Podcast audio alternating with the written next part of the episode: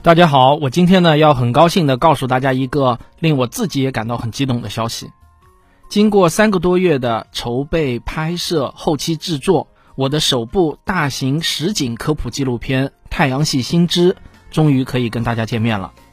为了庆祝国庆，我们决定把《太阳系新知》已经完工的第一和第二集提前放出来，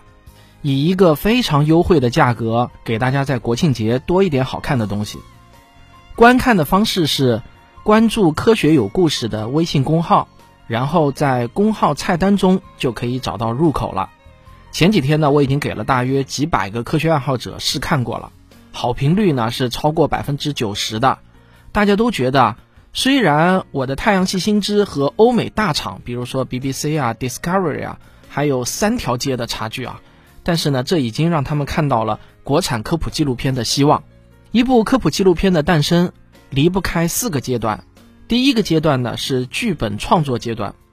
那为了这部片子，我和我的团队一起查阅了大量的第一手文献资料，其中很多的论文啊都是今年刚刚新鲜出炉的，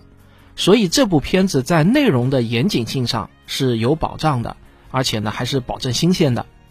第二个阶段是实景拍摄阶段，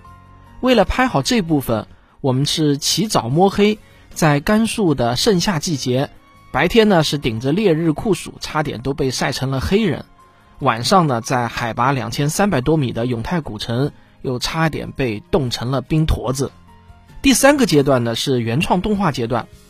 在有限的预算中啊，我们发挥了无限的想象力和创造力，终于用了五毛钱就做出了五元钱的特效。那我这个牛皮是不是吹破？等着你来评判。最后第四个阶段是后期剪辑包装，我们用不达目的死不瞑目的那种死磕精神，挖出了许多许多深藏网底的珍贵资料。可以说啊，每一秒钟素材背后都是数小时的大海捞针，有几百名志愿者在帮我们给资料打标签，供我们做选择。我呢有一个小目标。希望能有一万人愿意扔个钢镚儿看看这部科普纪录片。中国有十四亿人，